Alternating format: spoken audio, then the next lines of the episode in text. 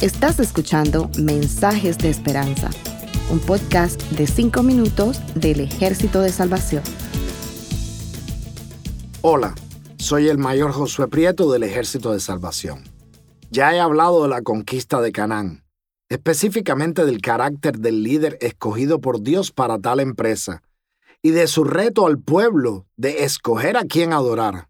Pero hoy quisiera retornar al momento en que el pueblo está a punto de cruzar el río Jordán.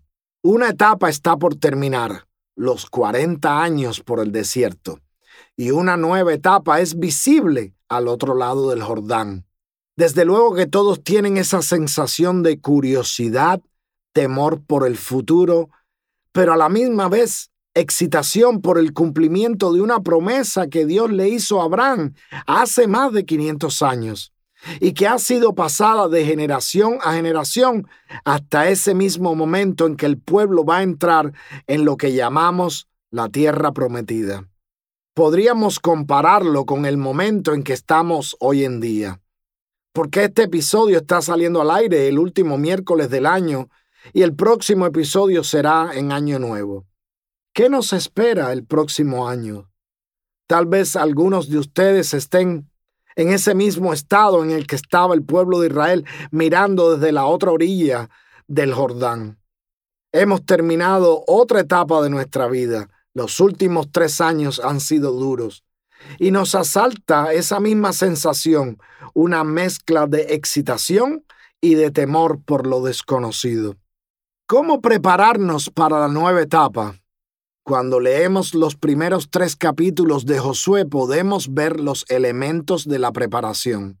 Primero, en Josué 1.10, justo después de la conversación de Dios con Josué, él instruye a los oficiales del pueblo a que le digan a todos que preparen comida. Todavía el pueblo de Israel recibía diariamente el maná, pero las instrucciones fueron acerca de preparar más comida aunque todavía no están en la tierra, ya no están en el desierto, hay fuentes de comida. Y eso nos enseña que no podemos olvidarnos de nuestras necesidades materiales. Los que hemos aceptado vivir bajo el cuidado de Dios, no podemos ser tan ingenuos de creer que no tenemos que preocuparnos por nuestras necesidades diarias. Cuando Jesús nos aconseja a no preocuparnos por el día de mañana, no nos está diciendo que renunciemos a nuestro trabajo y que nos sentemos a esperar que la comida caiga del cielo como el maná. Confiar en el Señor no tiene que ver con la indolencia, la vagancia, ni con la irresponsabilidad. Así que hagamos planes, pongámoslos en las manos de Dios y estemos preparados. Lo segundo que hizo Josué fue asegurarse de que no hubiera divisiones en el pueblo. Habló con los líderes de las tribus que estarían ocupando la parte central de la tierra y les hizo ver que era necesario que siguieran combatiendo con el resto del pueblo, aunque ya tuvieran su tierra ocupada. Esto es verdaderamente importante. Estemos preparados para ayudar a nuestros hermanos en Cristo que no han recibido las bendiciones que nosotros hemos recibido.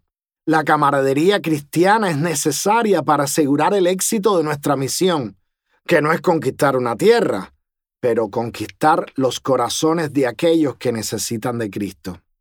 Después Josué envió espías a la ciudad fortificada más cercana, Jericó. Todos sabemos que la información es importante. Ya Moisés lo había hecho antes, aunque el primer intento fue contraproducente porque 10 de los 12 espías dieron un reporte que desanimó al pueblo. Pero este tipo de estrategia es buena porque es bueno saber a qué nos vamos a enfrentar. Desde luego, no podemos mandar espías al futuro, pero debemos estar informados.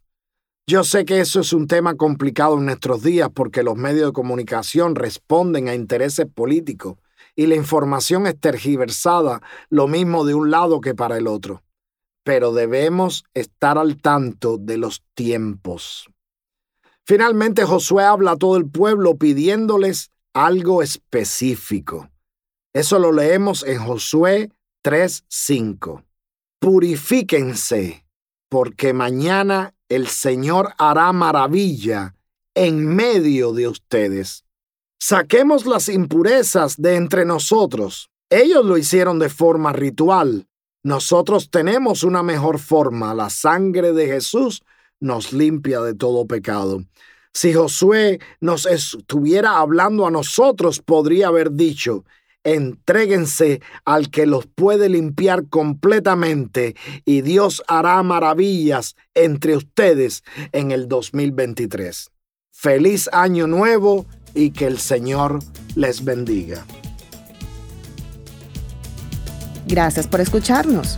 Para conocer más sobre nuestros programas, por favor visita salvationarmysoundcast.org. Dios te bendiga.